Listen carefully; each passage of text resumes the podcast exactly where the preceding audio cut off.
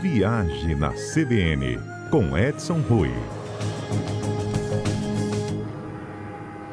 Edson, bom dia. Bom dia, Fernanda. Bom dia, ouvintes da Rádio CBN. Edson, hoje a gente conta para os nossos ouvintes quais foram os destinos em alta e mais buscados no Google Brasil deste ano, né? Quando a gente tenta fazer uma pesquisa aí de turismo, de país, muitas das vezes é sonho, outras a gente já conseguiu até virar realidade, né, Edson? Exatamente, Fernanda. E como nós capixabas falamos, os 10 destinos que mais pocaram em buscas no Brasil em 22, segundo o Google, tá?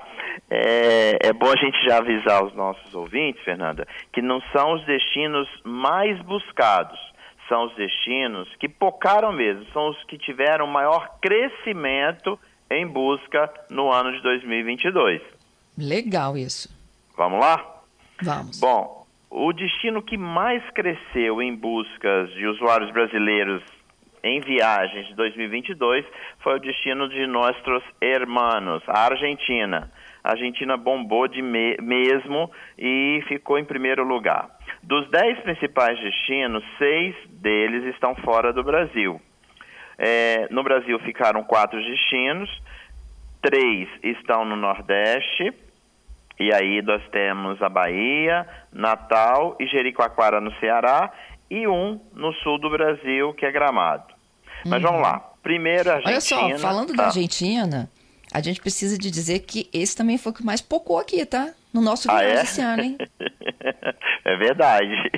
Muita, muita mesmo pergunta, muita demanda para você sobre comprar passagem para Argentina, o que fazer lá, gastar menos, não é mesmo? Pois é. E os voos começaram a baixar, viu? Como a gente uhum. havia falado, ah, hoje a gente tem uma gama de voos muito grande para a Argentina e seguem crescendo. É, a gente vai ter essa recuperação quase que. Hoje ela já está maior do que era e ela vai ficar muito maior ainda a partir do mês de março. Nós temos os voos já começando da cidade do Rio de Janeiro para Mendonça, é, voos diretos, coisa que a gente só tinha a, a partir de São Paulo. É, tínhamos voos só três vezes por semana, passam a ser diários e não só mais a Gol e a Latam, mas a Aerolíneas entrou também no circuito. Enfim, tem muita coisa em voos para a Argentina de vários pontos de saídas do Brasil. Mas vamos lá, falando de Argentina, é natural, Fernanda, esse crescimento. Primeiro, porque é um país que tem um custo mais baixo para nós brasileiros, o câmbio favorece. Então, o custo de viajar para a Argentina está mais baixo, sim. E vai ficar, o, quesito aéreo agora já colabora. Tanto que se você buscar hoje uma passagem para ir passar o Réveillon em Buenos Aires, você ainda consegue. E ainda com uma boa tarifa porque os voos estão. É, existem ainda algumas lacunas. Os últimos voos que eles lançaram no sistema ainda estão abertos com disponibilidade. É, outro destino, Fernando, é a Itália. A Itália uhum. segue no processo de reabertura, foi um dos últimos países europeus a liberarem 100% a entrada de turistas e é um destino que tem sempre uma demanda reprimida. É, por quê? Porque muito tempo sem poder ir mas o conjunto da obra, né? Nós temos Roma, temos Costa Malfitana, temos a Sicília, nós vamos ter aí a região mais aí ao norte, é, é, tem as possibilidades de cruzeiros marítimos, que aí temos ligação com o Brasil, com os cruzeiros marítimos, então é um destino completo, ficou em segundo lugar. Terceiro lugar em crescimento veio a Bahia. E aí a gente está falando de todo o conjunto da obra também, porque nós temos o conjunto aí, você inclui não só Salvador, o Sauípe, a, aqueles resorts, é, Itacaré, é, nós temos é, é, é, a região toda de Porto Seguro, Costa de Descobrimento, enfim, tem muita coisa na Bahia, muito, o destino é muito completo, e aí ficou em terceiro lugar. Quarto lugar, Chile último país sul-americano a reabrir.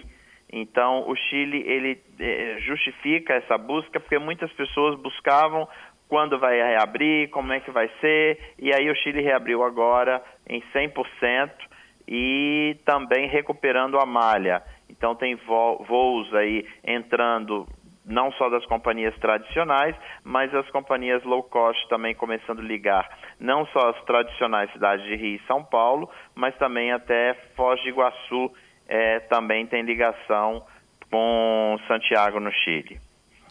Quinto lugar, Tailândia, que esse é um destino da Ásia que mais teve busca também porque a Tailândia ficou, a Ásia de um modo geral, né? não só a Tailândia, mas a Ásia foi o, último continente a reabrir junto com a, a, Oceania, que é a uhum. Austrália e Nova Zelândia, mas a Ásia de um modo geral e a Oceania foram os últimos a, a, a reabrirem na totalidade. E a China, que é o último gigante aí, está reabrindo quase que totalmente agora, a partir de janeiro, entre janeiro e fevereiro. Mas a Tailândia também tem um, um, conjunto de atrações muito grande. Nós temos Bangkok, que é a capital, no norte Chiang Mai, Shanghai, lá onde é possível você ver elefantes, tem todos a região dos templos, tem uma, uma região muito buscada, mas também as praias. Aí entram Phuket, Phi Island, enfim, conjunto da Tailândia é, é, tem muito a oferecer. E voos, não só de Bangkok, mas voos das companhias do Oriente Médio que voam ao Brasil, aí entram, podemos citar Emirates, Qatar e outras, que voam além de Bangkok, voam também para o norte da Tailândia e voam para o sul, em Phuket, na região das praias. O sexto, Fernanda, Bali, na Indonésia.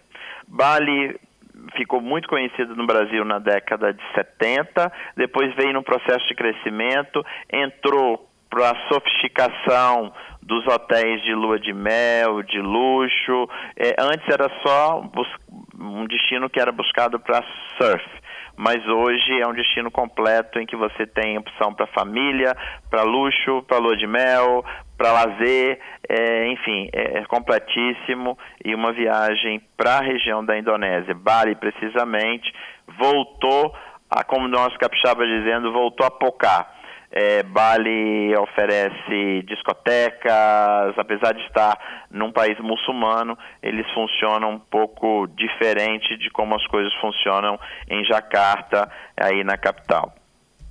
O sétimo destino... É igual Maldivas, né, Edson? Exatamente. Mas Maldivas, ela, o que que acontece? Você tem muitos é, atóis e resorts em ilhas. Então o resort ele fica por si só já um complexo. Em Bali, se você pegar a região de Ubud, que é onde está mais afastado, aí sim, as pessoas que vão para lua de mel, para curtir um resort, mas mesmo assim ainda tem uma vila que você pode curtir a vila. Agora, você quer agito mesmo, você vai ficar lá embaixo, em Bali mesmo, aí o bicho pega, porque você tem os hotéis, você tem praia, mas você tem boate, você tem uma série de outras opções, além das visitas tradicionais de, dos templos, enfim. É, Bali oferece é, opção para todo gosto e, e, e, bolso. Então é, é, um destino bacana. Fernando, em sétimo lugar, o Egito. Ah. O Egito bombou num período logo ainda vamos dizer, pandemia, porque nem era pós-pandemia. E ele segue em alta. Por quê? Porque o destino, apesar de ter crescido um pouquinho as tarifas, ainda é muito atrativo para nós brasileiros. O custo-benefício de uma viagem para o Egito é imbatível. Se você aliar é, que nós estamos falando de um destino com uma riqueza histórica absurda, imensa, com atrativos que vão do por exemplo, resorts no Mar Vermelho, cruzeiros pelo Rio Nilo, ainda você tem opção aí no Cairo, pirâmides, história, uma, uma cultura vasta e riquíssima. É, e eles seguem é, com inaugurações. Então a gente teve aí nesse período pandemia, nós tivemos a inauguração do Museu é, das Civilizações, que é o Museu das Múmias, que a gente fala, é, que teve aquela marcha triunfal. Depois nós tivemos a inauguração em Luxor da avenida que ligava os templos é, é, de Karnak e o grande templo de Luxor. E agora nós temos o grande museu é, do Cairo, que teve uma, uma uma pré-abertura, foi muita demanda, mas estão funcionando em regime de soft open e já já vai estar 100% liberado para o público. Então é um destino com custo-benefício muito bacana, as tarifas aéreas são legais para visitar o Cairo e o custo é muito bom. E também é um destino que oferece do turista lazer médio até o extremo luxo com um preço muito legal. Bom, Fernando, oitavo lugar, Natal, Rio Grande do Norte. E aí Vamos a gente pro Brasil. Vai... voltamos para o Brasil. O Rio Grande do Norte, a gente bota Natal, mas eu tenho certeza que junto com Natal, por ser porta de entrada, a gente também tem todo o conjunto da obra, da, da obra aí, porque tem Pipa, você tem as outras praias que compõem ali é, é, todo o litoral do Rio Grande do Norte. É, eu e, fiquei impressionada ah, que Noronha não entrou. Pois é, mas Noronha é um caso à parte, né, Fernando?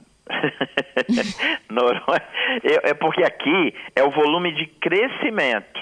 É, Noronha explica um pouco em relação à pesquisa, porque já era um destino muito procurado. Então ela seguiu bem procurada, mas crescimento não. Então, crescimento aí Natal, Rio Grande do Norte. Outro que cresceu muito é Jericoacoara. Esse era um destino que você era alcançado a partir de, de Fortaleza, é, mas hoje tem voo direto para Jeri, nós já falamos isso nos nossos programas. E ali, é, em Jeri, você tem também, com a chegada dos voos para Jeri, hoje todas as três grandes companhias brasileiras voam para Jericoacoara, mas você tem a porta de entrada da Rota das Emoções, em que você pode curtir Jericoacoara e a partir dali você vai sair por uma viagem com quadriciclos, é, com veículos 4x4, com barco. É uma viagem muito interessante. Você vai passar por comunidades ribeirinhas que vivem dentro praticamente sob as dunas e você vai sair lá nos lençóis maranhenses. É uma viagem que eu realmente recomendo e fica a dica. Quem pode, tem pouco tempo, curta gerir, mas se tiver um tempo maior, aproveite e se aventure pelas rotas emoções. Sempre lembrando aos nossos ouvintes que aí é muito importante contratar serviço local, procure seu agente viagem ou busque nos sites, mas tem que ter um apoio para você fazer essa travessia, porque lá vai ter pernoite. Então aí você precisa de apoio para curtir com tranquilidade essa travessia. E Fernanda, por último, terminando o queridinho do Natal Luz, que é Gramado. Gramado voltou este ano 100% com os shows do Natal Luz é, e é um destino sempre muito procurado por todos os brasileiros.